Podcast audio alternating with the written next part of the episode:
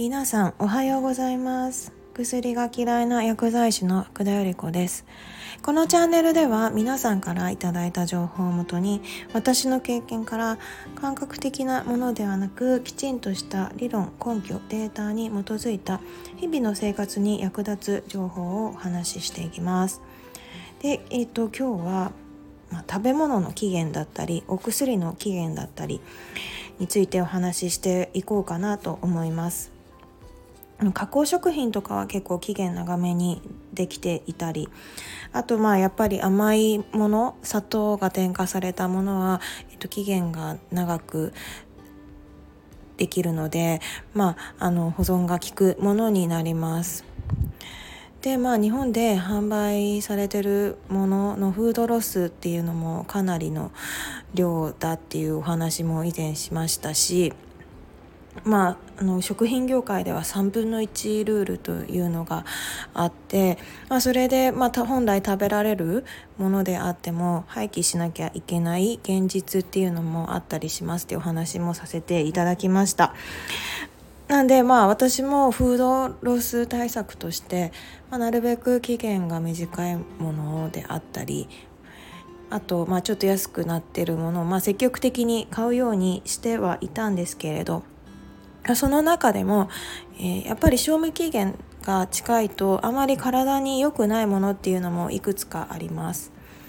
で結構このことも知らない方が結構多くて。で私もあの自分の身をもってやっぱり体感しました。あの特に卵ですね。卵も、まあ、結構タンパク質源としてよく買うんですけれど結構期限が短いのは安く売られてたりはするので、まあ、そういうのをよく買ってた時期もありました。でもたまたまあのやっぱり鮮度が高い卵を買った時にわなんて美味しくってなんかすごい体にパワーがみなぎる感じがすごいありました。でまあなぜやっぱりその期限の違いによって、まあ、このだけエネルギーを感じれるか感じれないかっていうのもきちんとした理由があります。でタンパク質が多いものってとっても腐敗しやすいんですよ。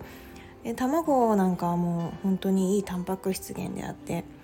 でやっぱり賞味期限が短いものは、まあ、やっぱり劣化しやすくて腐敗しやすいなので、まあ、やっぱり生で食べるとなると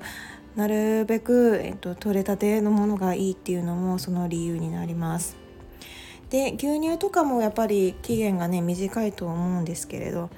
これもやはりタンパク質であるため腐敗がしやすくなってます。でタンパク質が腐敗しやすいっていうのは、まあ、水分量も関係していたりします。水分量が多いものは、まあ、水の中でやっぱり雑菌とかが繁殖しやすいのでどうしても、えー、腐敗しやすくなります。で、えっと、肉とかでも傷みやすさが変わってきます。肉の種類ですね。鶏肉豚肉牛肉の順で、まあ、腐敗しにくくなります。なので鶏肉が一番腐敗しやすいものになります、まあ、スーパーで見ていただくと結構あの期限が短いやつって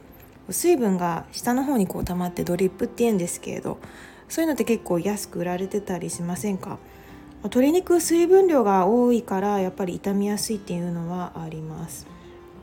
まあ、水分量がどれくらい多いと、えー、あまり良くないあの傷みやすさの度合いが変わってくる目安としては、まあ、水分量が15%以上のものは、まあ、カビやすかったり雑菌が繁殖しやすいのでやっぱり注意が必要です。牛乳なんかもやはりね水分量が多い関係で、まあ、やっぱり腐敗しやすい、まあ、腐った牛乳なんかすごい匂いがしますけれど、まあ、そういうのは絶対飲まないでくださいっていうのはそういう理由からになります。でまあ水分量が一見なさそうに見えてもかなり入ってるものもあります。例えば、まあ、スルメイカだったりこれはだいたい水分量が25%ぐらいあるそうです私も大好きなドライフルーツこれも水分量が22%、水分量15%以上がカビやすいって言われてる中で、まあ、25と22%だと、まあ、やっぱり結構カビやすいものにはなりますね。なんでやっぱりちょっと期限が短いものに関しては注意が必要なんじゃないかなと思います。で、えっと、薬に関しても同じことが言えます。あとまあ薬以外でもあの経口補水液とかですね。今の時期暑いのであの水分補給とかで経口補水液飲まれてる方いると思うんですけどあの水分量もちろん水分がかなり入ってるので経口補水液。なんか開けたらすぐ飲み切ってその日のうちに飲み切ってくださいっていうのはそういう理由からです。1日ね2日経ってしまったものをまた飲むとかなり雑菌とかが入っちゃって逆に体に入れることであの良くないですから開けたら、まあ、その日のうちに飲み切るか、まあ、それ以上はもうあの保管しないようにしてください。で市販だったり、まあ、あの処方されてるお薬も液体とになるほど、えー、やっぱり期限が短くなります。で期限がまあこれも、えー、腐りやすい順というか保存が、えー、し保存が、まあ、錠剤になるほど、まあ、保存が効くで液体になるほどえっと、保存期間が短くなります。なのでまあ液体のものっていうとまあ液剤ももちろんあるんですけれど、まあ、目薬とかも液体になるので、まあ、かあの1ヶ月以内になるべく使い切ってくださいっていうのは、まあ、やはり雑菌とかが繁殖しやすい理由からそのように、え、決められていたりもします。あの先ほどのお肉の話に戻っちゃうんですけれど、まあ、水分量が多いっていうのとあとまあ空気に触れる面積が多かったりするとやはり腐敗しやすいですね。あの牛ひき肉とかもあのかなりミンチミンチでこう表面空気が触れる部分が多いじゃないですか。